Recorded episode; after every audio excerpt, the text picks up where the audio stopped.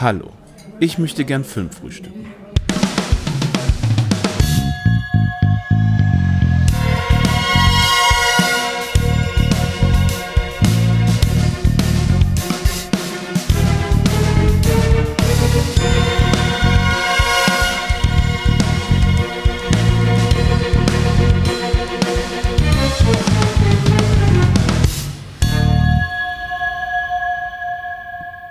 Hello, hello, hello und willkommen zu einer weiteren Episode des Filmfrühstücks. Mein Name ist Kenan und erneut sind wir in einer altbekannten Besetzung unterwegs. Ähnlich wie in den Vorwochen an meiner Seite der wunderbare Leo Solida. Hallo Kenan, liebe Grüße an alle ZuhörerInnen, auch vor den Audio-Abspielgeräten äh, hier aus dem schönen Düsseldorf.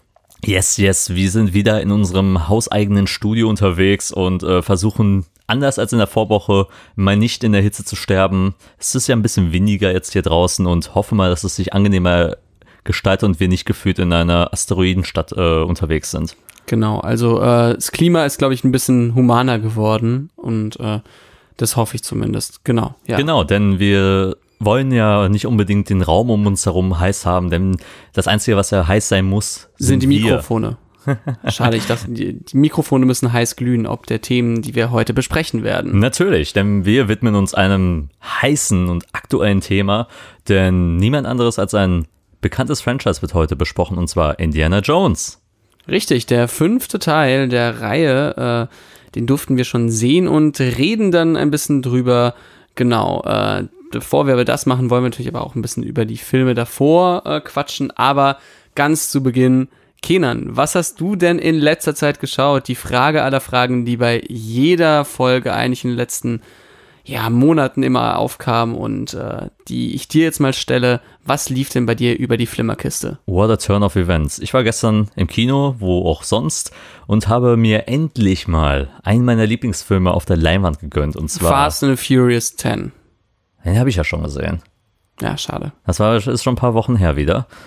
Gott, Gott, Gott damn, wie die Zeit wieder vergeht, fällt mir gerade wieder auf. Aber nein, ich habe mir Blade Runner gegönnt, äh, den Final Cut von Ridley Scott. Und ja, kann auch sagen, es war wunderbar, den mal endlich auf einem großen Bildschirm sehen zu dürfen, der ein bisschen größer als dein Fernseher auch ist.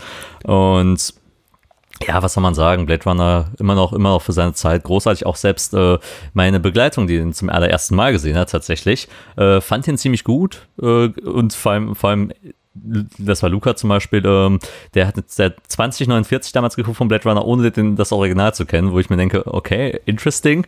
Und jetzt hat er nochmal einige Sachen nochmal anders aufgefasst und nochmal mit anderen Augen sehen dürfen, äh, weil man vergleicht ja auch dann gerne nochmal äh, Danny Villeneuve's und Ridley Scotts Version und was wurde wie erzählt. Zum Beispiel, keine Ahnung, wenn ich drüber nachdenke, mit, ähm, mit, mit Tyrell, ähm, wie er zum Beispiel im Film, äh, was mit ihm passiert und wie es dann auch mit Jared Leto's Tyrell ähm, ähm, weiter weitergeführt wird. Das sind nette kleine Easter Eggs, die dann äh, da noch äh, mit reinkommen. Also ja, ich hatte sehr viel Spaß gehabt und wer will nicht äh, auf einem großen Bildschirm mit großer Anlage diese, Sta diese Stadt, verregnete Stadt sehen und auch gleichzeitig äh, Vangelis Score zu hören. Der ist fantastisch. Also bis heute ja auch was, wo ich mir sage, ja, ähm, den würde ich gerne nochmal auf einer richtig großen Leinwand sehen. Am liebsten äh, in so einer schönen Remastered-Version, nicht nur auf, groß, auf einer großen Leinwand, sondern wirklich remastered und am besten in irgendeinem tollen Kino, äh, was den mal in einer Special Edition zeigt. Da hätte ich richtig Lust.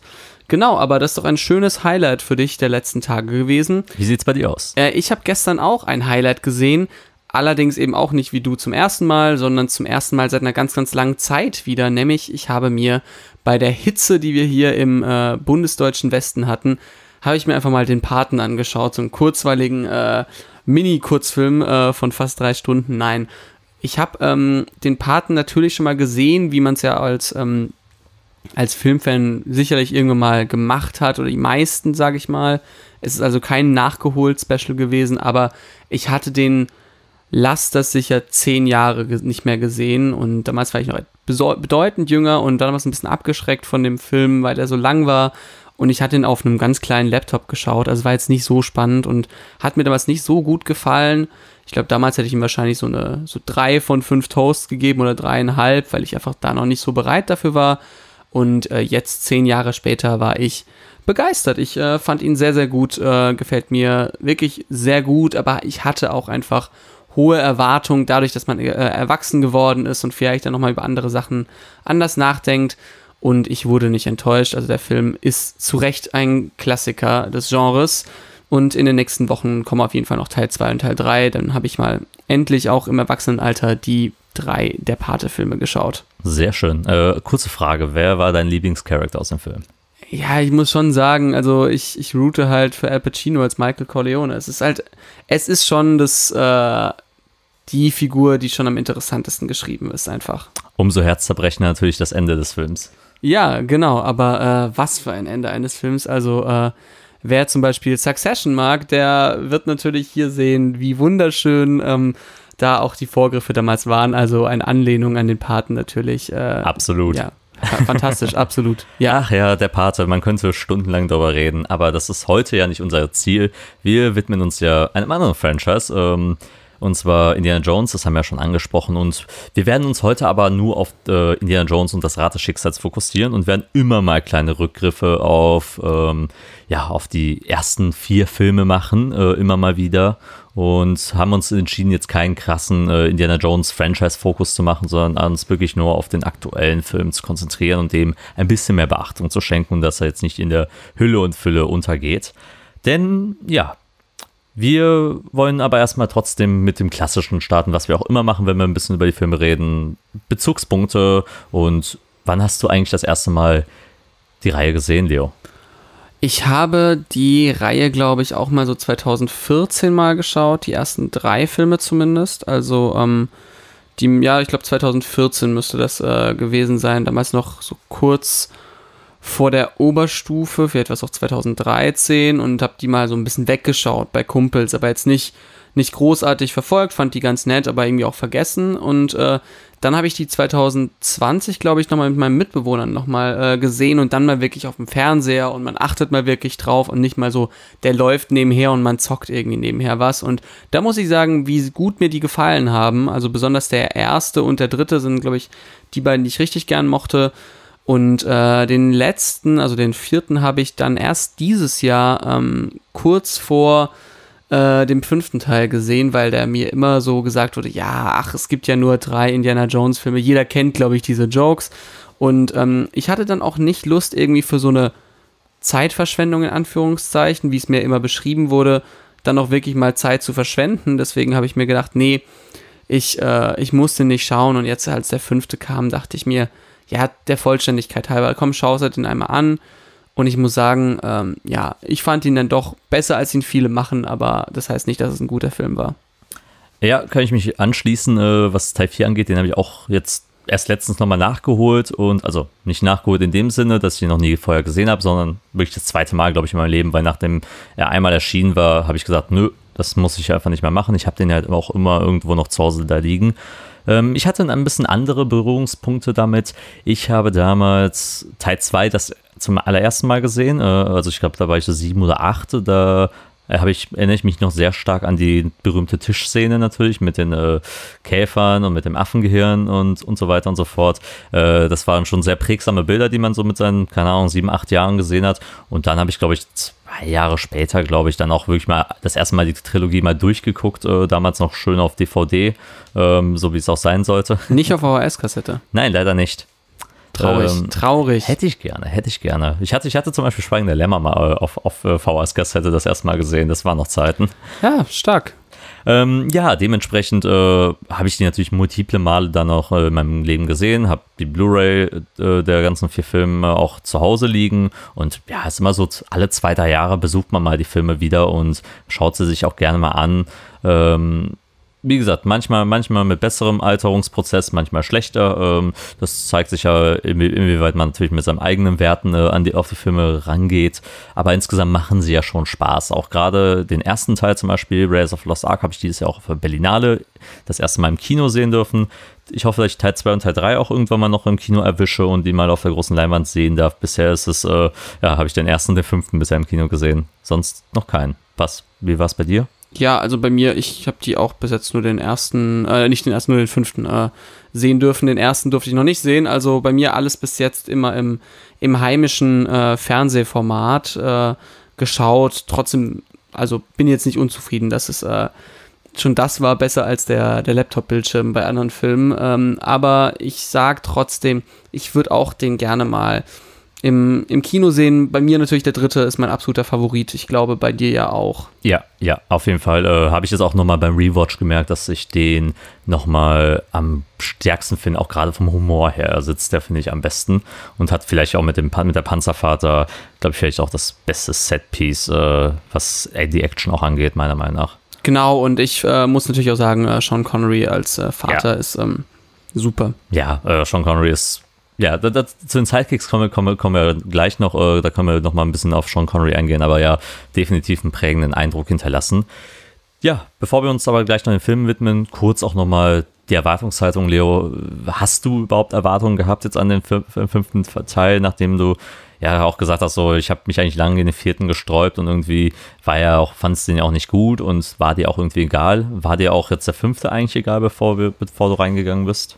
Wir müssen ja ganz kurz drüber reden, äh, dass äh, der ja ewig äh, in der Planung war, dass immer Gerüchte gab, wer den nochmal spielen soll, es ja auch immer Gerüchte gab, wer Indiana Jones eben spielen soll. Wie gesagt, äh, ich erinnere an das schönste Gerücht, dass Justin Bieber mal die Rolle äh, spielen sollte. Mark Wahlberg war ja mal äh, im Gespräch, Tom Holland war im Gespräch. Und Chris Pratt. Chris Pratt eben auch damals noch. Also wir hatten so ein paar Namen und das war dann so für mich immer so, ah, okay, ja, ob man das braucht.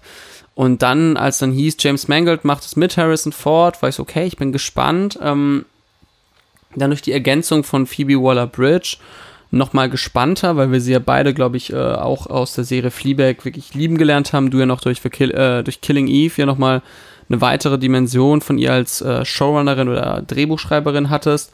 Äh, ich finde sie eine unfassbar witzige ähm, Figur, Person, also die auch ihren Figuren viel Charme verleiht. Deswegen war ich eigentlich ganz gespannt. Dann, als es dann hieß, dass Mats Mikkelsen den Bösewicht übernimmt, dachte man sich auch cool. Und ähm, somit war ich jetzt nicht ganz äh, kalt gelassen, als es hieß, der kommt jetzt. Allerdings muss ich sagen, ich war so, okay, wenn der keine Vollkatastrophe wird, ist es schon okay. Also schlechter als der vierte soll er bitte nicht werden. Das war meine einzige Erwartung, die ich hatte. Und wie war es bei dir? Ja, ich bin die ganze Zeit eigentlich, bevor wir den gesehen haben, mit der Erwartung eingegangen, eigentlich kann er noch scheiße werden. Letzten Endes, ich habe mir nur gedacht, so, oh Gott, das wird jetzt wieder, wieder so ein klassischer, moderner Blockbuster, wo du irgendwie die Hauptfigur kaum noch wiedererkennen wirst. Du wirst halt äh, so gefühlt ihn und Phoebe Waller-Bridge bei irgendwie ständig am Witze klopfen äh, haben, haben und, und irgendwie werden sie, wird das uneins sein. Irgendwie wird Mats Mikkelsen ist fünf Minuten im, im Bild zu sehen und dann verschwindet er für den ganzen Film äh, und sehr viel CGI. Das war so meine Erwartung, die ich äh, an den Film hatte und habe gedacht, okay, das wird jetzt ein neuer Tiefpunkt und dann kannst du das Franchise auch dann komplett begraben. Ist es nicht ganz geworden, das kann ich schon mal sagen. Und darauf können wir gleich nochmal eingehen. Aber das war so meine Erwartungshaltung, weil ich dachte, irgendwie brauche ich den nicht. Ich meine, so sehr man Teil 4 nicht mag, kann man sagen, es war wenigstens ein halbwegs runder Abschluss, mit dem man leben kann, um zu sagen, jo, man muss jetzt nie wieder einen Indiana Jones Film machen. Bin ich mit, bin ich mit d'accord bin gespannt oder war gespannt in dem Fall, wie sie es dann auch abschließen werden, weil man muss auch sagen, Harrison Ford nicht mehr der Jüngste. Über auch, 80, ne? Der ist schon mittlerweile über 80, auch wenn er, auch wenn ich, ein, einer, einer meiner Lieblingssätze aus, äh, aus der Presseverführung waren, hat, irgendwann gesagt, sagt so, Harrison Ford wurde ohne, ohne, ohne T-Shirt gezeigt, hat uns erstmal alle direkt blamiert. Ja, es, es, stimmt. Also der Mann ist, der Mann ist fit. Der, also, ist, der ist noch vital auf jeden Fall. Ja, ja. Also das war sehr beeindruckend und mein Respekt, aber ich glaube trotzdem, dass man jetzt vielleicht danach keinen sechsten Film noch mehr machen muss und vor allem nicht fünf Jahre nochmal warten. Äh, die Zeit rennt da, glaube ich, ein bisschen gegen ihn. Aber ja, dementsprechend kann ich nur mal zusammenfassend sagen, ja, Erwartungen waren äußerst niedrig. Deswegen, ja, gehen wir mal dann weiter und wollen mal gucken, ob sich das halt bewahrheiten wird. Indiana Jones, das Rad des Schicksals, zwei, ein Abenteuerfilm aus dem Jahre 2023, Kinostart heute am Veröffentlich Veröffentlichungsdatum des, äh, der Podcast-Folge am 29. Juni 2023. Wir nehmen ja ein bisschen früher auf, aber wenn die Folge rauskommt, ist er wahrscheinlich schon bei euch in den Kinos und dann werdet ihr wissen, ob der sich lohnt. Ganz genau. Laufzeit von 154 Minuten. Ich hatte den ein bisschen irgendwie kürzer in Erinnerung, muss ich sagen. Ja, also äh, er ist auf jeden Fall der längste äh, der Reihe. Genau. Ja, ja, auf jeden Fall. Alle anderen gingen ja so im Schnitt 120 bis 130 Minuten. Ja, stimmt. Und das Budget ist auch, glaube ich, das größte. Mittlerweile mit rund 295 Millionen US-Dollar. Also schon ein ordentlicher Happen, der da zusammengekommen ist. Äh, Regie für James Mangold. Viele werden ihn natürlich als äh, berühmten Regisseur kennen von Walk the Line, der Johnny Cash-Biografie, Logan und Ford v Ferrari, den er noch zuletzt gemacht hat. Also schon renommierter Regisseur, der auch einiges an, an Vorschusslorbeeren auch von unserer Seite auch äh, genossen haben. Bei dir weiß ich ja, Leo, du bist ein riesen Walk the Line-Fan, du liebst auch Logan sehr. Ist ja für dich einer, glaube ich, der besten Superheldenfilme der letzten Ja. Jahre. Würde ich sagen, besser als The Dark Knight sogar für mich. Ja. Ich glaube, der einzige Film, der den für mich toppt, ist äh, The Batman, aber sonst kommt an mich, bei mir nichts über Logan. Ganz genau. Und Ford v Fer- Ferrari war auch ein sehr unterhaltsamer Film, bei dem ich sehr viel Spaß hatte. Also Mangold erscheint irgendwie auch als jemand, jemand zu sein, der vielleicht auch gerade für so einen Abenteuerfilm am richtigen Posten ist. Im Drehbuch hat er ja drei Leute mit, noch mit am Start, neben ihn selbst, mit Jess Butterworth und John Henry Butterworth, die beide mit ihm auch zusammen schon in Ford v Ferrari mitgearbeitet haben. Jess Butterworth auch bei Spectre am Drehbuch mit beteiligt gewesen und John Henry äh, beim, bei Edge of Tomorrow oder auch Nine Perfect Strangers, den wir ja mal damals bei Bleib- Bleibende Schäden nochmal besprochen haben, die Serie. Und dann noch äh, wirklich alteingesessener Drehbuchautor David Köpp, der Spider-Man, Carlitos Way und auch bei Indiana Jones 4 auch schon am Drehbuch saß. Also eine bunte Mischung aus altbekannten Gesichtern und auch Leuten, die auch mit dem Franchise vertraut sind. Also man merkt, dass, dass man sich da schon Gedanken gemacht hat, wer sitzt da jetzt wirklich äh, am Ende an, an solchen Drehbüchern. Der Score natürlich altbekannt, John Williams, was will man da, da noch mehr sagen? Absolut fantastisch natürlich, Ja. dass man den wieder gewinnen konnte dafür. Der Mann äh, wird ja auch nicht jünger, ähnlich wie, der, wie die ganze Crew rund um die Original äh, Indiana Jones Filme. Und sind wir doch ehrlich, ein Indiana Jones ohne Score von John Williams wäre nicht möglich gewesen. Ja, Gott sei Dank ist auch John Williams immer noch unter uns, dass er es auch noch machen kann. Ein Glück, genauso wie Kameramann Fiedem, Papa Mike Michael, Papa Michael, sorry. Ich weiß nicht, ich, ich weiß jetzt leider nicht, wie er richtig ausgesprochen wird, da verzeih mir. Ähm, ja, auch Stammkameramann von James Mangold kann man schon sagen, Walk the Line, Ford v Ferrari haben die ja schon mit zusammengearbeitet und auch zuletzt beim Oscar-nominierten Trial of the Chicago 7 war er auch noch mit dabei.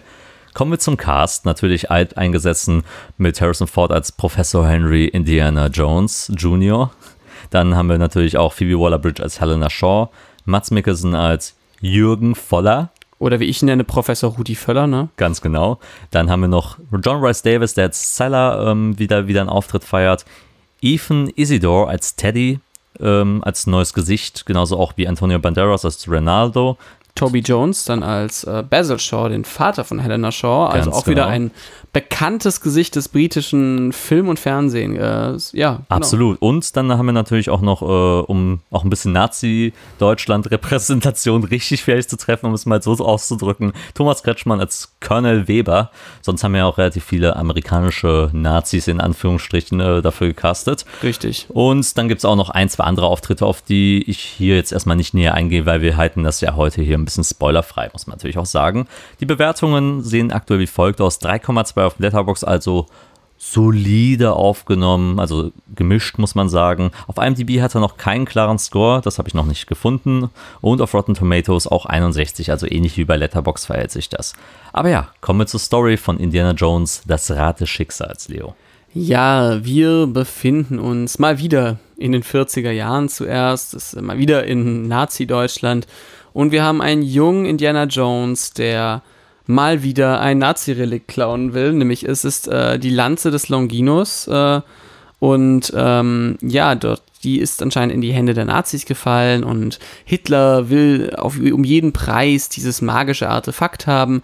Und es gibt einen äh, Professor, nämlich Professor Jürgen Voller, ich war kurz davor, äh, ihn Rudi Völler zu nennen, aber Jürgen Voller, der da ein bisschen Zweifel hegt, ob das echt ist. Und ähm, dann gibt es nämlich noch ein weiteres Element, was äh, an diesem, an Bord dieses Zugs ist, äh, der diese Lanze äh, nämlich transportieren soll, nämlich das Rad des Schicksals, welches damals ähm, von Archimedes gebaut werden soll, äh, gebaut wurde anscheinend, ähm, um die Römer damals von Syrakus wegzuhalten, der Heimatstadt oder Heimatinsel von Archimedes. Wir wissen, wie, wie sowas passt. In die verkloppt ein paar Nazis, verkloppt auch Jürgen Voller.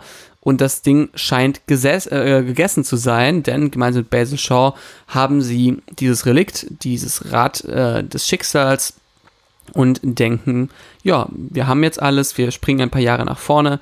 Indiana Jones ist mittlerweile Professor in New York und äh, bald Professor Emeritus, also geht in den Ruhestand und dann steht eines Tages eine Frau in seinem Büro, die erkennt, es ist nämlich sein eigenes Patenkind, nämlich Helena Shaw, die Tochter von Basil Shaw und sie sagt, ja, ihr Vater ist damals verrückt geworden, äh, als er dieses Rad des Schicksals zusammenbauen wollte und äh, wir müssen das irgendwie finden.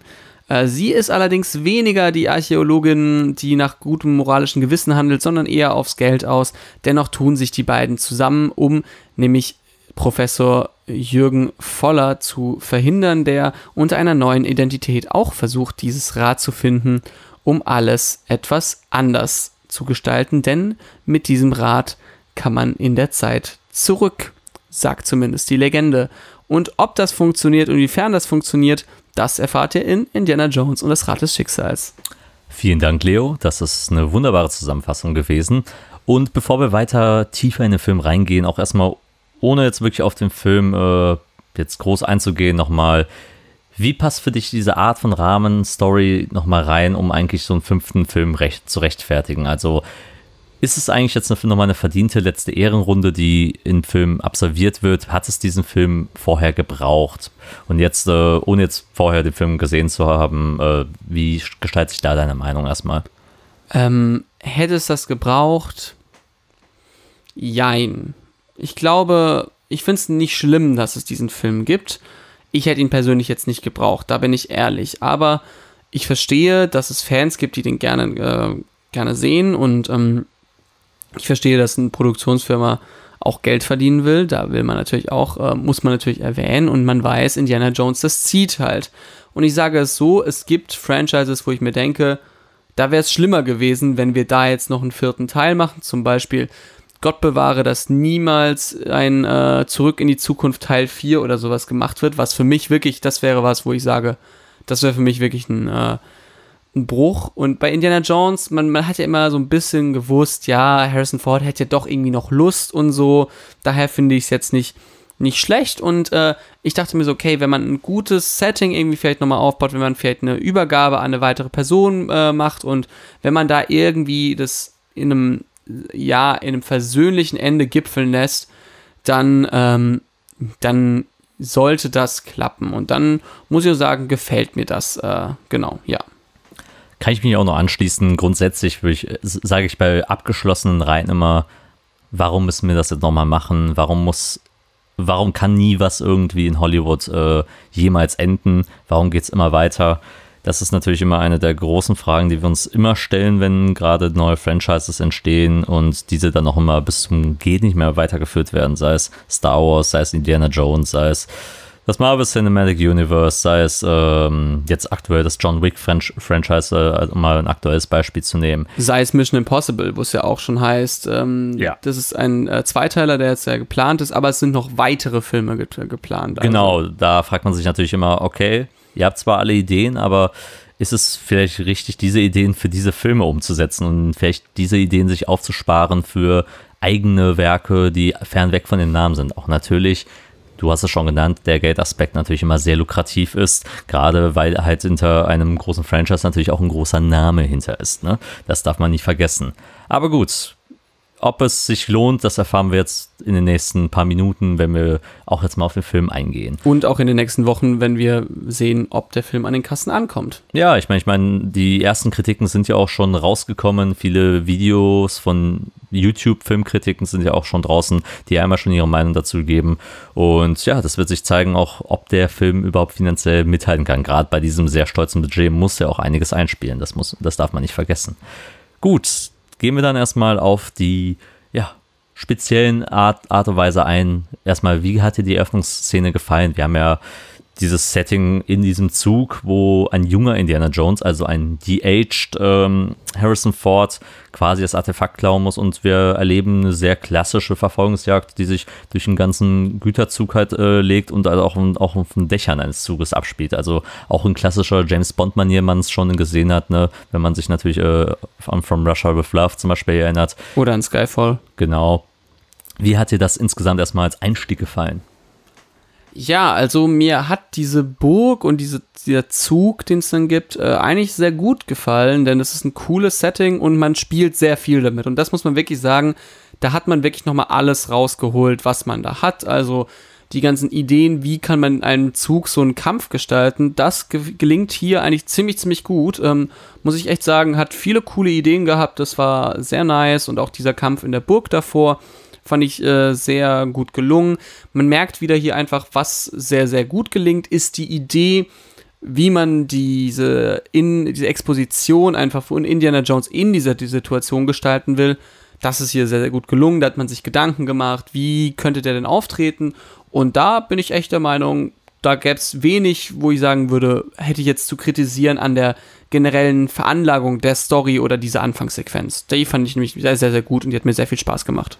Kann ich mich auch noch anschließen, man hat sich auch sehr viel Zeit gelassen, also die geht ja auch schon ihre bestimmt 15 Minuten geht die. Ja, 15 äh, bis 20, wenn du mit diesem Kampf in der Burg nimmst, vielleicht noch 25 sogar. Ja, also es ist eine sehr lange Action, Action-Szene, die jetzt auch wirklich langgezogen ist und auch sehr abwechslungsreich gestaltet ist. Also man muss sagen, James Mangold, da hat man direkt schon gemerkt, er hatte Bock auf diesen Film, er hatte Ideen gehabt, wie er diese Action-Set-Pieces äh, hervorbringen will und das zieht sich auch durch den Film. Also kreativ sind auf jeden Fall die Action-Szenen äh, innerhalb des Films gestaltet und da sind, da sprühen auf jeden Fall einige tolle Ideen und das gibt auch so ein Oldschool-Feeling halt auch direkt, direkt rein. Das hat ja halt schon sehr, schon sehr stark an die äh, alten Indiana Jones-Filme erinnert, weil das halt schon quasi wie aus dem Drehbuch eines alten Indiana Jones-Films stammen könnte, diese ganze Verfolgungsjagd und auch wie der Humor und die Interaktion auch miteinander getimt sind.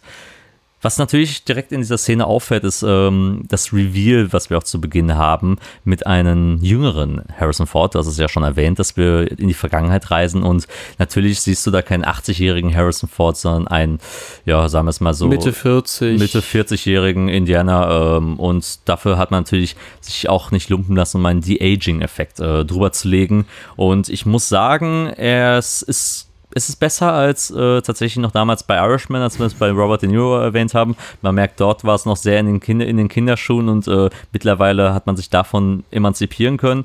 Man darf halt nur nicht die Kamera zu lange draufhalten, sonst fällt, da, da fällt es auf, wenn man dann zu genau beobachtet. Aber gerade dieser erste Reveal, als ihm die, äh, als ihm die Haube vom Kopf genommen wird, äh, denkst du, oh, oh, okay. Das sieht tatsächlich beeindruckend gut aus. Ich wollte auch sagen, das ist wirklich ziemlich, ziemlich gut gelungen. Also es sieht gar nicht mal so künstlich aus. Wie gesagt, Irishman war für mich eine Katastrophe, äh, dieses De-Aging, das sah furchtbar aus. Und hier muss ich sagen, ja, okay, gut, ist jetzt, ich hätte jetzt gerne keinen Film gehabt, wo ich den ganzen Film ihn so sehen muss, aber so für diese Anfangssequenz hat die total gut funktioniert und war echt sehr positiv überrascht von dem De-Aging. Das war, da dachte ich echt kurz, okay, haben sie irgendwie runtergeschminkt oder sowas? Weil, also es sah nicht nach CGI und zu künstlich aus. Also muss ich echt ein großes Lob ans VFX-Team machen, denn äh, das sah ziemlich, ziemlich gut aus, dieses De-Aging. Ja, ich würde auch behaupten, das ist wahrscheinlich der Spezialeffekt ist, an dem die auch am längsten bestimmt mit gesessen haben oder die meiste ja, Zeit auch verbracht haben, weil damit steht und fällt halt dieser ganze Anfang. Wenn das misslingt, dann kannst du den ganzen Film eigentlich schon, glaube ich, äh, direkt vergessen oder da verlierst, verlierst du direkt die ZuschauerInnen. Dann wäre es eine Comedy-Nummer geworden. Ja, absolut. Und das hat direkt funktioniert und hat auch direkt auch Bock gemacht. Und wie gesagt, wir haben ja auch schon über die ganze Eröffnungsszene geredet. Das gepaart mit eben diesem Reveal, das hat wunderbar funktioniert und macht dann auch wirklich dann äh, schon Spaß, in den Film mit einzusteigen. Ja, im, an, im, an, im, weiteren Verlauf haben wir dann natürlich auch sehr viele Spezialeffekte, die natürlich auch mit reinfließen, weil wir sehr komplizierte, sehr ambitionierte Action-Szenen natürlich haben, die jetzt natürlich nicht im Mission Impossible Fallout-Gewand äh, äh, inszeniert sind, sondern schon natürlich offensichtlich auch Hintergründe zu sehen sind, die schon mehr an Greenscreen erinnern oder nicht. Aber im Vergleich so jetzt zu anderen Blockbustern, die wir natürlich im Kino haben, die auch sehr viel auf CGI basiert sind, wie findest du den im Vergleich? Ähm, ja, also man sieht sehr viel Greenscreen. Das gefällt mir nicht so gut, muss ich leider sagen. Aber im Vergleich zu den Blockbustern, die wir sonst haben, ist auch das wieder auf einer sehr, sehr hohen Qualität, finde ich. Einfach so, wenn wir zum Beispiel vergleichen mit einem, einem Uncharted, der ja so der Film, der ist, der am ehesten noch ins Genre passt, äh, aus, den, aus dem letzten Jahr, da war das, das sind, das sind Welten, die dazwischen liegen. Also da ist äh, das Setting von Indiana Jones viel besser ausgearbeitet. Und klar, man sieht, es ist ein Greenscreen, aber es sind bessere Computer, Computereffekte und es sind bessere Sets, die zumindest glaubhafter sind als so ein Uncharted.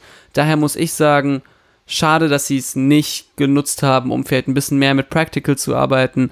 Aber wenn man sich entscheidet, Computereffekte zu nutzen oder viel am Computer zu machen, dann bitte in einer Art und Weise, wie es hier gemacht wurde, mit viel viel Ideen und viel Aufopferung und dann ist es für mich auch okay gewesen.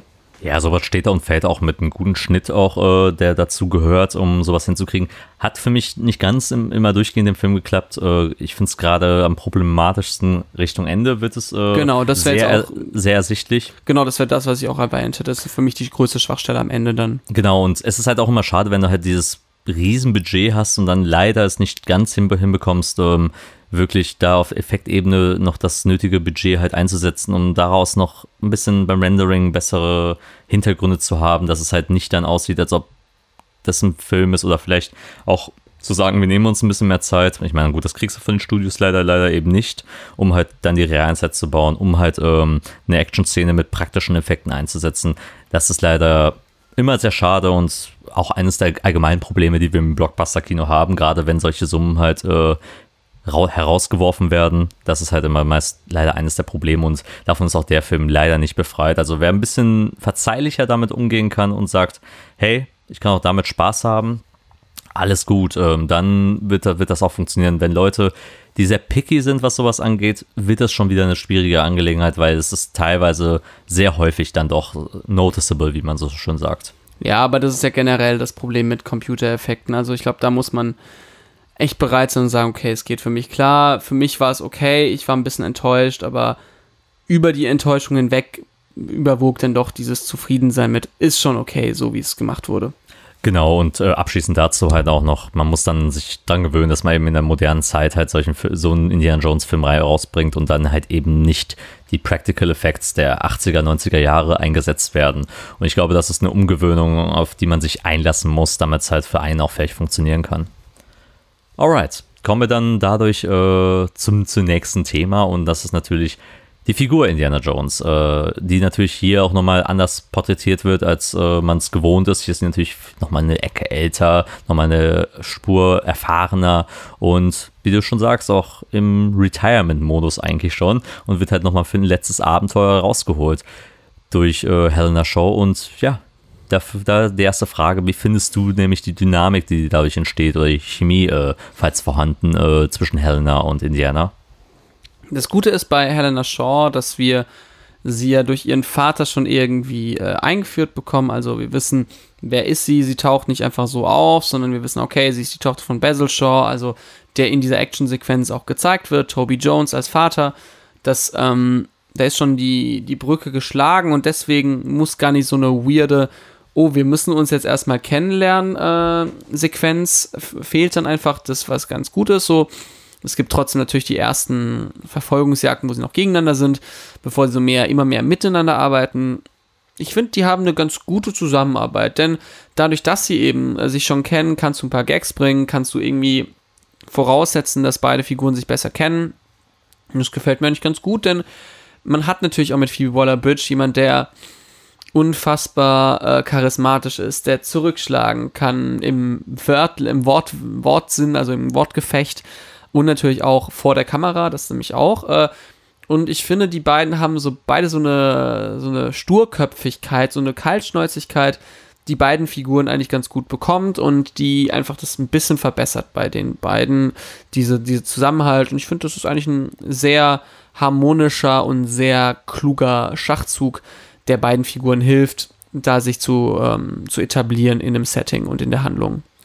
Da ja auch Phoebe Waller-Bridge auch mitgearbeitet hat äh, am Drehbuch, also keinen offiziellen Credit äh, dafür, dafür kriegt, aber definitiv an ihrer eigenen Figur natürlich mitarbeiten durfte, merkt man natürlich auch, dass es eine Phoebe Waller-Bridge-Figur ist. Also alle, die so Fleabag oder auch Killing Eve verfolgt haben, wissen, wie so eine Phoebe Waller-Bridge-Figur auch aufgebaut ist, die natürlich keinen Kommentar äh, scheut, die auch gerne mal äh, aktuelle Probleme, sag ich mal so, auch bezüglich Archäologie auch gerne mal an, angesprochen hat und da auch äh, natürlich äh, gegenüber Werten natürlich äh, Widersprüche versucht zu finden. Das ist alles natürlich auch mit in ihrer Figur integriert. Also was ihre Figur natürlich auch um einiges moderner erscheinen lässt als andere Frauenfiguren, wie wir sie halt vorher ähm, erlebt haben oder andere Sidekick-Figuren auch dementsprechend. Ne? Wir schauen natürlich auf äh, Tempel des Todes in dem Fall, äh, ja. wo, wo die Sidekick, weibliche Sidekick-Figur eher zu einem Lacher halt äh, verkommt. Und hier natürlich aber meine Frage, viele Kritiken, die es ja schon vorher auch gab, äh, in der letzten Woche haben ja schon auch davon geredet, äh, die sind nicht beide auf Augenhöhe, sondern Phoebe Waller-Bridge würde halt zu viel Screentime einnehmen und äh, Indiana so ein bisschen aus dem Film verdrängen. Kannst du da zustimmen oder findest du, dass das genau richtig dosiert ist? Also ich finde das sehr, sehr gut, denn sind wir ehrlich, ähm, ja, Indiana Jones ist ein bisschen auserzählt, auch so ein bisschen als Figur ich weiß schon viel über ihn und ich finde es ganz gut, dass man eben jemanden hat, der ihm jetzt so ein, ich sag mal, Arschtritt so ein bisschen gibt und ähm, dadurch wieder ein bisschen Dynamik reinkommt und dann braucht man einfach ein bisschen mehr Zeit, um diese Figur eben zu, äh, zu, ähm, zu etablieren und das finde ich jetzt nicht so schlimm, denn äh, ja, also habe ich jetzt kein Problem damit, dass sie ein bisschen mehr Screentime hat. Tut dem ganzen Film nämlich in meinen Augen ziemlich gut, dass man eben ein bisschen wegkommt von diesem klassischen, okay, wir haben nur Harrison Ford da. Das ist für mich ganz gut gelungen. Ich finde auch, dass es nämlich eigentlich ein wichtiger Schritt ist, auch gerade bei Abenteuerfilmen, dass man vielleicht auch schafft, den Fokus halt nicht nur auf eine Figur zu lenken, sondern halt auch eben eine zweite, auf einer Ebene sich befindende Figur. Und ich sehe die Kritik auch, auch nicht wirklich als äh, haltbar, dass sie zu viel einnimmt und dass man das hier wieder als sehr wokes äh, Kino wieder bezeichnet mit, mit die Frau verdrängt den Mann äh, vom Bildschirm. Das ist es nicht. Ich finde, dafür hat Indiana Jones auch sehr viel eigenes Screentime und sehr viel Präsenz auch meiner Meinung nach innerhalb des Films. Auch wenn er natürlich auch gerade durch seines Alters auch jetzt nicht unbedingt die großen Action-Pieces machen muss, obwohl natürlich wohlgemerkt Harrison Ford sehr viel immer noch in dem Film macht.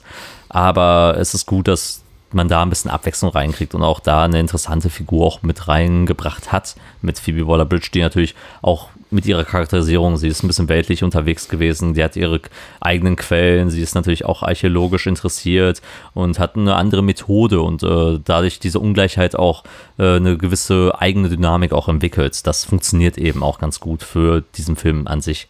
Und jetzt natürlich nochmal abschließend zu, bevor wir weiterziehen, zu Helena, wo würdest du sie ranken, wenn es um alle Sidekicks ging. Also wir, haben, wir können sie ja mal alle mal ein bisschen aufzählen. Wir haben natürlich Marion, wir haben ähm, äh, Short Round, wir haben wir haben Willy. Willy, wir haben natürlich äh, äh, Henry. Äh, Henry Senior. Henry Senior. Genau, wir haben. Und natürlich. Äh, den Sohn. Den äh, Sohnemann. Mac. Nee, nicht Mac. Mac, Mac, Mac ist der Gegenspieler.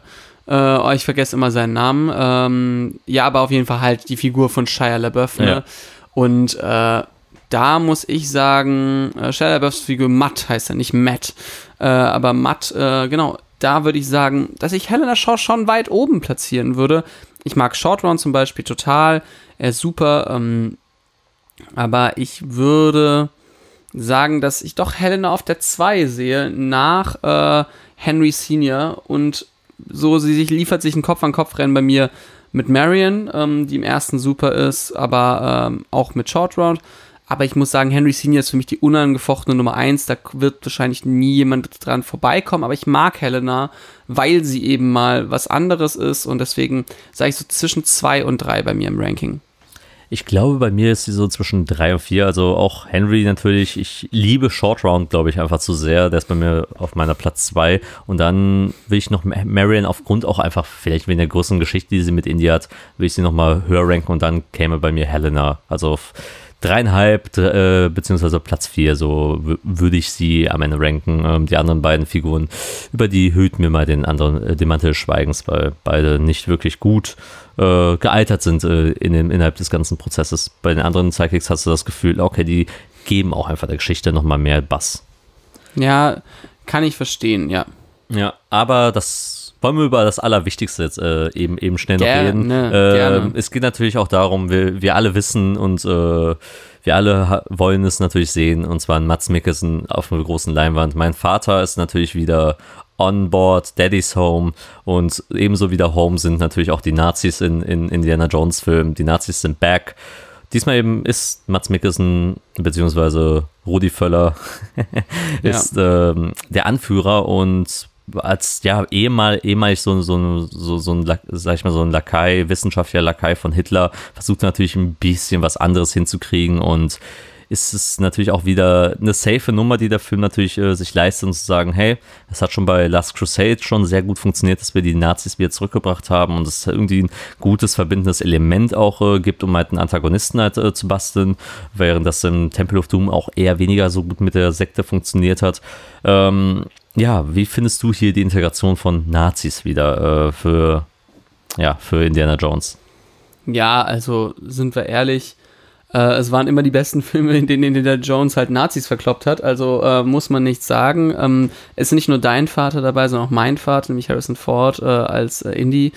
Äh, ich finde, also das war ein, ein repetitives Element, die Nazis. So irgendwann muss man auch sagen, also so gut müssen die doch gar nicht gewesen sein, wenn irgendwie die ganze Zeit da immer noch welche rumtanzen von denen. Gut, aber ob, wir müssen jetzt nicht über die Entnazifizierung in den USA reden. Aber ähm, ja, ich finde, dass das einfach, es sind, ich sag mal so, es sind gute Gegner für Indiana Jones, für, das, für die Handlung und für das Setting. Das, das ist schon richtig. Aber ähm, ja, also es ist schon ein leichtes Ziel, aber es ist ein gut gemachtes Ziel, deswegen kann ich da nichts sagen. Und auch, ähm, ja, äh, Jürgen Voller ist da ein spann eine spannende Figur, die auf jeden Fall ihre Schwächen im Drehbuch hat, aber ähm, trotzdem zumindest relativ plausibel erscheint in der Argumentation, wie sie handelt und sowas. Ob die jetzt immer ganz, äh, ganz gut geschrieben ist, ist was anderes, aber ich finde es irgendwie ganz, ganz spannend. Und deswegen muss ich sagen, es gibt, ja, gäbe auf jeden Fall schlechtere. Die Nazis sind zwar repetitiv, aber wie gesagt, ich habe damit keine Probleme. Man muss auch sagen, Mats Mikkelsen verleiht auch einfach der Figur nochmal ordentlich Profil. Ich glaube, bei vielen anderen Schauspielern, die diese Rolle gen- eingenommen hätten, hätte es bei weitem nicht so gut funktioniert. Er hat halt eben den Charme, er bringt, allein, allein wie er wieder eine Zigarette raucht. Ich denke mir so, warum, warum ist der eigentlich nicht während der Nouvelle Vague groß geworden und hat französisches Kino gemacht? Ja, nee, also es stimmt ja auch einfach. Und muss sagen, sein sein Deutsch ist auch relativ gut. Ähm, das ist ja für mich einer der großen Kritikpunkte, Ja. dass man mal wieder irgendwie gedacht hat, selbst für die kleinst egale Rolle, die nur einen Satz hat oder so, ähm, dass man da nicht irgendwie wieder deutsche Schauspieler, äh, warum nicht, warum nicht einfach irgendwelche Schauspielhäuser einfach äh, anfragen? Ja, oder irgendwelche, The irgendwelche Theater, ein paar junge Studis oder älter, oder es gibt genug, genug SchauspielerInnen in Deutschland, die wahrscheinlich darum äh, gebettelt hätten, irgendwie zwei Sätze in einem Indiana Jones Film zu haben. Und hier nimmt man dann irgendwelche unbekannten amerikanischen Schauspieler, die, ja, die irgendwie kein richtig, richtiges Deutsch rausbekommen. Und da muss man echt sagen, zum Glück hat man Thomas Kretschmann als, als Colonel, Colonel Weber, ähm, der da das natürlich ausgleichen kann, wo es ja auch dann wirklich auch gut klingt. Natürlich, er ist ja auch Muttersprachler. Und auch man muss sagen, Mats Mikkelsen, selbst wenn er eben kein Deutsch als Muttersprache hat, kriegt das so gut noch hin, dass man es verzeiht, dass er, ähm, dass er das nicht so gut spricht. Man hört, er hat einen Akzent, aber ist noch irgendwie noch ver vertretbar. Kann, Anders- kann, kann man unter Dialekt verwerten. ja, oder Dialekt oder Nuscheln, während es bei anderen ist es einfach, ja, es, es klingt halt wie auswendig gelernt, ähnlich wie damals bei Hercule Poirot irgendwie in Tod auf dem Nil, äh, wo er in der, im Vorspann irgendwie da Französisch spricht und ich als Französisch sprechender Muttersprachler erstmal in den Untertiteln nachlesen musste, was er mir sagen will.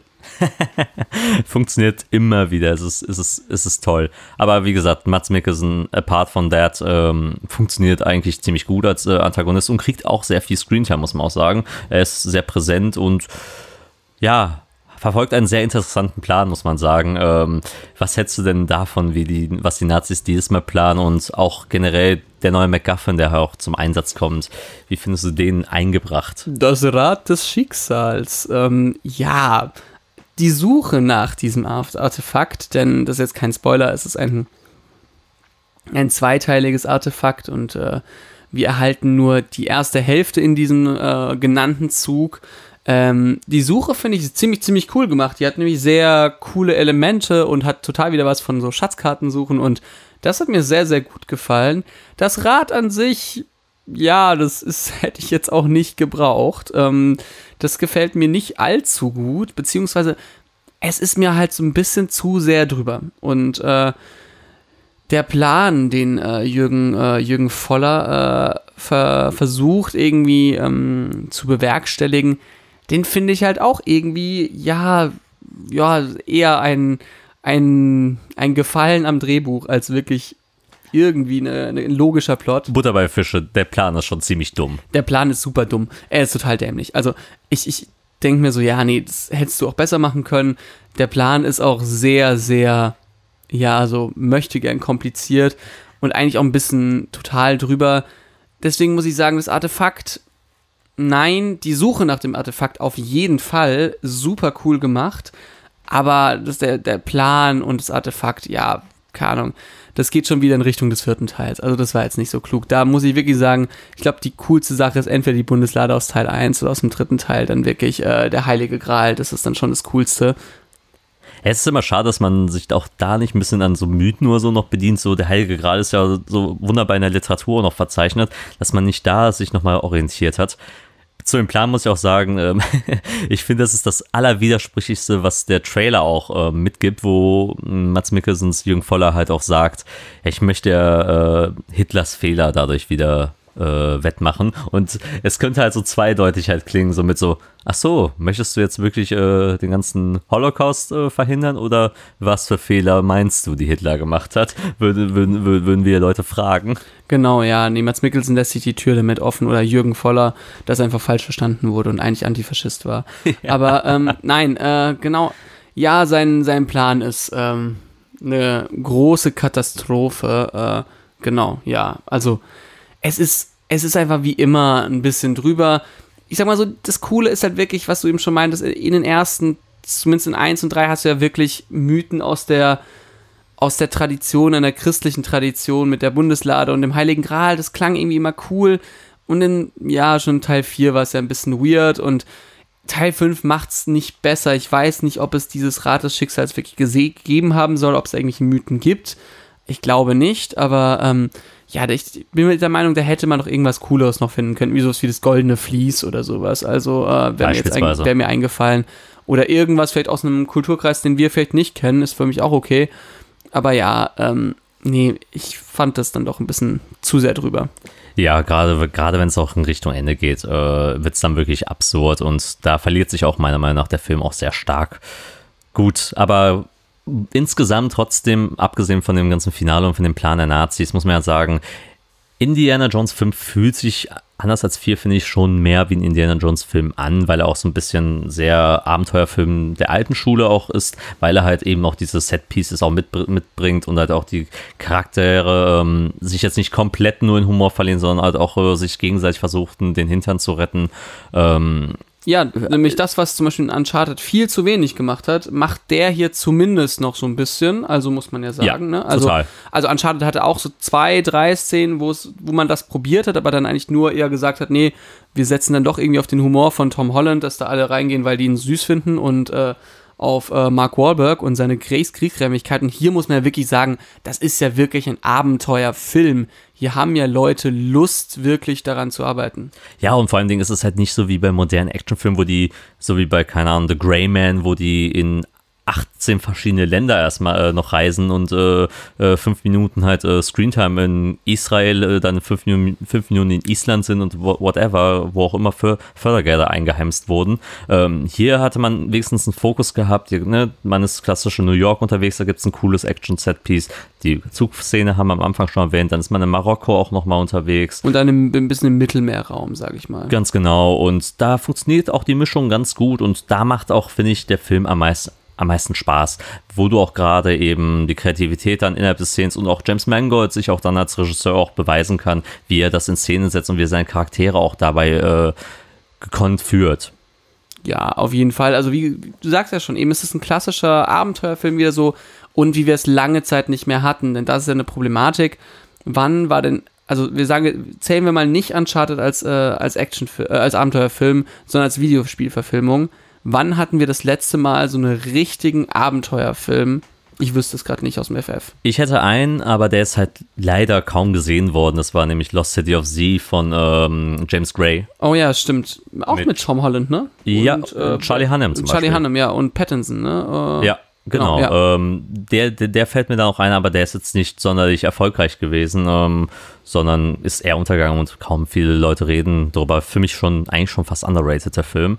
Aber ja, du siehst, äh, viele Abenteuerfilme existieren eigentlich auch gar nicht mehr. Man muss auch natürlich auch sagen, der Film selbst jetzt hier Indiana Jones spricht natürlich auch einige Probleme des Abenteuergenres auch mit an, gerade auch durch die Figur äh, von äh, Helena, dass da ein paar Kritiken auch geäußert werden, weil man auch die Frage stellen muss, ist der Abenteuerfilm aller Indiana Jones überhaupt noch zeitgemäß? Weil irgendwo hat man natürlich auch seine Tropen und seine Klischees halt dadurch äh, gebildet und wie weit kann man so ein Abenteuer noch erzählen, ohne dass jetzt, dass man jetzt im klassischen Greyman oder im John Wick-Stil äh, globalisierend äh, auf der ganzen Welt rumtouren muss. Ähm, es ist gar nicht so einfach, da hast du schon recht. Ähm, ich äh, finde, dass sich das Abenteuergenre ein bisschen neu erfinden muss. Wir hatten ja letztes Jahr, äh, wie hieß der, Lost City, diesen äh, Genau. Film mit äh, Channing Tatum und Sandra Bullock und ähm, Danny Radcliffe und Brad Pitt. Ja. Ähm, der hätte das werden können, hat sich entschieden, aber dann in eine andere Richtung zu gehen, äh, was ich schade finde. Ich glaube, dass es für solche Abenteuerfilme bräuchte es einen neuen Typus, einen neuen Heldinnen-Typus, glaube ich, der erschaffen werden muss noch, glaube ich. Und es wird ähm, gar nicht so einfach sein, weil man, glaube ich, äh, dieses Franchise erstmal noch, dem müsste man Zeit und Geld geben, denn das ist das Ding. Ich glaube, Abenteuerfilme sind halt einfach unfassbar teuer. Das dürfen wir nicht vergessen, wenn sie gut sein sollen. Ähm, was nicht heißt, dass jeder teure Film gut ist, aber du musst einfach mal ein bisschen rein investieren und das ist halt einfach dann, ja, vielleicht ein Risiko, was man heute nicht mehr bereit ist zu zahlen, denn wie wir schon sagten, äh, Pra- Practical Sets und Practical Effects, die halt einfach einen guten Abenteuerfilm in meinen Augen ausmachen, ist, sind halt einfach sauteuer und das ja, das ist, glaube ich, einer der Gründe, warum wir gar nicht mehr so viele Abenteuerfilme haben. Und deswegen war ich dann trotzdem froh, dass wir jetzt Indiana Jones nochmal hatten, denn ich hoffe, dass der erfolgreich wird, damit wir daraus vielleicht lernen und vielleicht andere Abenteuerfilme nochmal machen können, weil man merkt in den Verleihern und in, in den Studios, okay, Leute schauen sich das auch nochmal an. Ja, das große, die, das große Problem ist eben, es ist eine finanzielle Sache und auch, ich glaube, die Drehbedingungen äh, zu dem Film, die man früher noch hatte und heute haben sich auch verändert. Heute gehst du halt nicht mehr in den Dschungel irgendwo rein und äh, gehst am, äuß mit, am äußersten körperlich mit deinen SchauspielerInnen. Wir sind nicht mehr bei Fitzgeraldo à la Herzog, wir sind nicht bei Sorcerer von Friedkin, ähm, wo, wo du wirklich, äh, wo auch heute die Regisseure sagen würden, das waren dumme Ideen. Wir waren einfach äh, eifrig und zu ehrgeizig mit sowas und das zahlt sich dann am Ende nicht aus. Dafür ist einfach das Risiko zu groß, sich körperlich. Äh, Apocalypse Now fällt mir da nochmal ein. Das ist ja auch natürlich eine riesige, krasse Geschichte mit der Dreharbeit und man möchte solche Shitshows auch nicht mehr, nicht mehr abliefern. Und ich glaube auch viele sind dafür auch nicht mehr bereit, wirklich das zu riskieren. Das ist zum Beispiel ein Faktor, der, der damit spielt und dadurch wirken natürlich auch dann so Studio-Abenteuerfilme natürlich auch schwieriger, weil du dann viel vom Greenscreen machen musst, weil du eben eben dann nicht mehr so viel machen kannst. Und natürlich ein anderes Thema ist natürlich auch äh, moderne Kontexte. Du, du, du willst natürlich jetzt auch nicht mehr dieses klassische westliche koloniale äh, Thema mit reinbringen, dass, dass die Amerikaner irgendwo in ein fremdes Gebiet gehen und halt Artefakte klauen. Das ist auch ein Thema, was zu stark mittlerweile kritisiert wird, als dass man es noch irgendwie zeitgemäß erzählen kann. Vielleicht muss man da auch ein bisschen vielleicht umdenken, vielleicht mal passieren, äh, zu schauen, wie kannst du vielleicht aus so einer Indiana Jones Figur vielleicht keine Heldenfigur machen, vielleicht aus einer Antagonistenfigur und die und vielleicht dort die Perspektive wechseln und daraus dann vielleicht ein Abenteuerfilm, wie du halt versuchst, so ein Artefakt vor äh, Amerikanern, vor Kolonialisierern äh, zu retten und daraus halt vielleicht ein Abenteuer strickst. Just my two cents, äh, was das noch angeht. Ich glaube, das wird aber, ja, also, also da drehen wir, glaube ich, dann zu viel frei. Ich glaube, das wird aber schwierig, einfach im Studiokontext. Natürlich. Ich fände es trotzdem aber eine coole Idee. Oder einfach mal zu sagen, ja, wir gehen einfach wieder und holen die ganzen europäischen Artefakte, die irgendwann mal auf dem Boden eines Schiffs äh, versunken sind. Gibt ja genug auch da Zeug. Also, äh, genau, keine Ahnung. Äh, Vielleicht, ja, ähm, da gibt es ja aktuell ein paar Themen, die, die, die in diese Richtung gehen, ohne da jetzt großartig darauf einzugehen, was aktuell in den Medien genau, passiert. Genau, nee, aber ähm, nee, wäre ja alles so an, an Ideen, was man machen könnte. Äh, dennoch glaube ich, es wäre schön, wieder ein paar Abenteuerfilme zu haben und äh, ich glaube, das ist ein tolles Genre, was man eben auch merkt an Figuren an Indiana Jones, auch wenn es nicht immer ganz rund ist, sage ich mal, ähm, um wieder die, die Brücke zum Film zu schlagen. Denn das Ende ist, glaube ich, auch bei mir ein Punkt, wo ich sage, ja, da hätte man noch mal dreimal gerne nachdenken können. Ja, es ist schon sehr drüber und es geht halt auch dann irgendwann ein bisschen weg von dem, was der Film vorher erzählt hat. Also es wirkt dann sehr unbalanciert und ich finde, es verdient der Film auch nicht, dass er am Ende sowas machen muss. Auch, wie gesagt, sehr kitschig wird er dann auch gegen Ende hin und überdramatisch und bla bla bla. Das ist halt dann, da hat er mich dann verloren, leider Gottes. Und bis dahin war ich eigentlich relativ zufrieden mit dem Film. Wie gesagt, die letzte halbe Stunde musste dann so nicht sein. Schade eigentlich. Denn für mich war er schon auf dem Weg gewesen, eigentlich zu sagen, ja, ist doch ein sehr solider Eintrag insgesamt äh, in das Gesamtwerk von Indiana Jones und ich freue mich, wenn man vielleicht irgendwas mit Helena Shaw auch noch als da, danach mit ihr machen könnte.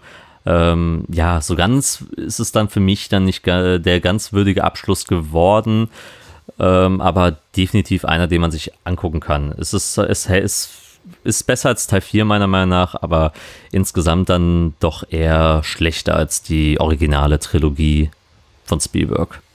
Ja, sehe ich auch. Beziehungsweise zum Teil, aber äh, ja, genau. Ich äh, fand trotzdem den Film ganz gut. Soll ich da jetzt gleich schon meine Toasts vergeben? Ähm, ich würde erstmal sagen, wo würdest du ihn verordnen, sag ich mal, so im Gesamtranking von Platz 1 bis 5? Wie sind deine Indiana Jones Filme aufgeteilt?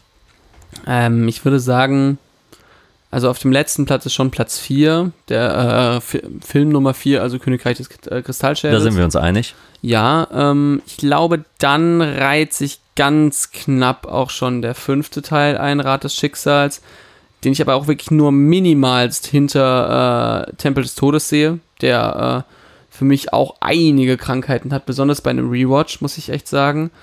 Dann ist es wahrscheinlich Jäger des verlorenen Schatzes und äh, mein Lieblingsfilm bleibt eben äh, Letzter Kreuzzug, der dritte Film. Und bei dir? Ja, da lässt sich nichts hinzufügen. Ich glaube, die Gap zwischen Teil 2 und Teil 5 ist bei mir ein bisschen größer. Ähm, qualitativ, weil ich Temple of Doom ein bisschen mehr mag als du insgesamt. Aber sehe, sehe die Probleme, die du auch gerade meinst. Ähm, diese, die, die kann man sich auf jeden Fall nicht äh, wegdenken, wenn man den heute, heutzutage guckt. Ja, insgesamt äh, auch auf jeden Fall ne, äh, Platz 4 ganz unten, Platz 5 auf 4, Platz äh, Teil 2 auf Platz 3, Teil 1 auf Platz 2 und ja, Teil auf Platz 1 ja. ist Teil 3. Ja. Genau. So, das war sehr kompliziert, aber ich glaube, alle haben es verstanden. Richtig, genau. Ja, aber dann noch zum Abschluss natürlich, how much is the toast? How much is the toast? Ähm, ich habe lange mit mir so ein bisschen gerungen, was ich dem Film jetzt gebe. Ich muss aber sagen, ich hatte einfach Spaß. Ich hatte richtig gute Zeit mit dem und es war für mich ein richtig guter Popcorn-Film mit einigen Schwächen, auf jeden Fall.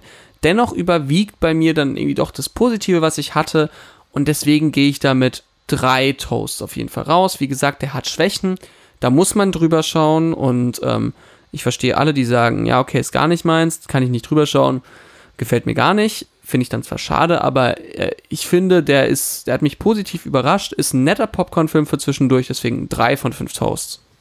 Sehr gut, vielen Dank, Leo. Ähm, ich kann nur sagen, für alle Leute, die unbedingt jetzt Raiders of the Lost Ark oder Last Crusade erwarten, hebt, hebt die Erwartung nicht zu hoch an, versucht äh, da ein bisschen äh, euch darauf einzulassen, was der Film ist. Er ist nämlich anders, das ist er auf jeden Fall. Er, er kann aber sehr viel Spaß machen und das tut er auch, finde ich, gerade in den ersten anderthalb Stunden macht er sehr viel Spaß.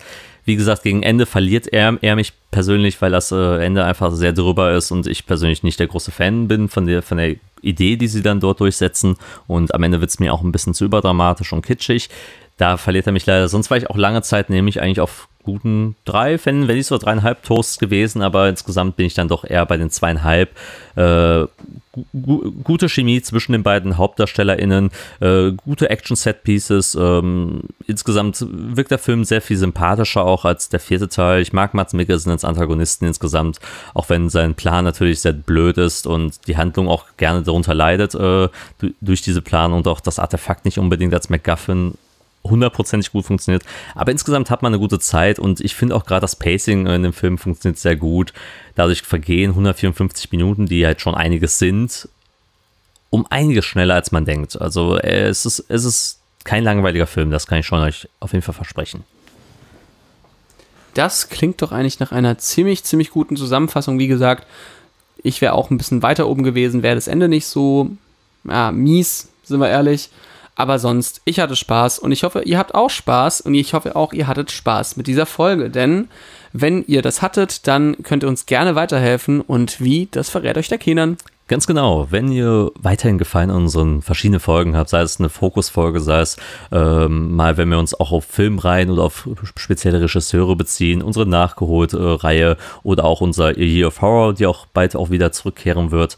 Ähm, abonniert uns natürlich auf unsere Social Media Kanäle, sei es äh, Facebook, Twitter, Instagram, äh, unseren TikTok-Account. Dann natürlich äh, hinterlasst gute Bewertungen auf allen möglichen Plattformen für diesen Podcast auch da, äh, sei es Spotify, Amazon Music, äh, Apple Podcast und so weiter und so fort. Wir sind überall vertreten. Und natürlich besucht unsere Webseite filmtours.de, wo wir natürlich diesen Podcast auch mit Beitrag finden könnt und auch unsere diversen Film- und Serienkritiken, äh, die wir zu aktuellen Releases machen. Zum Beispiel auch von Indiana Jones werden wir auf unserem YouTube-Channel was machen. Wir haben, glaube ich, auch eine schriftliche Kritik. Also verschiedene Perspektiven auch aus der Redaktion, die da mit einfließen werden. Äh, seid gespannt, äh, wie die Rezeptionserfahrung auch von euch sein wird. Äh, sagt uns das auch gerne dann in den Kommentaren Kommentaren unter den Beitragen oder auch unter den Social Media ähm, Postings. Da sind wir sehr gespannt, wie der Film aufgenommen wird.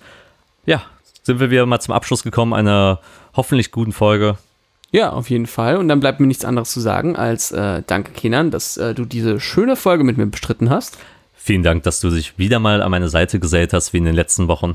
Genau, und äh, Dank an euch, liebe ZuhörerInnen, dass ihr zugehört habt und eingeschaltet habt und schaltet doch auch das nächste Mal ein bei einer neuen Folge vom Filmfrühstück. Mein Name war Leo und das war's von uns. Tschüss. Bis bald.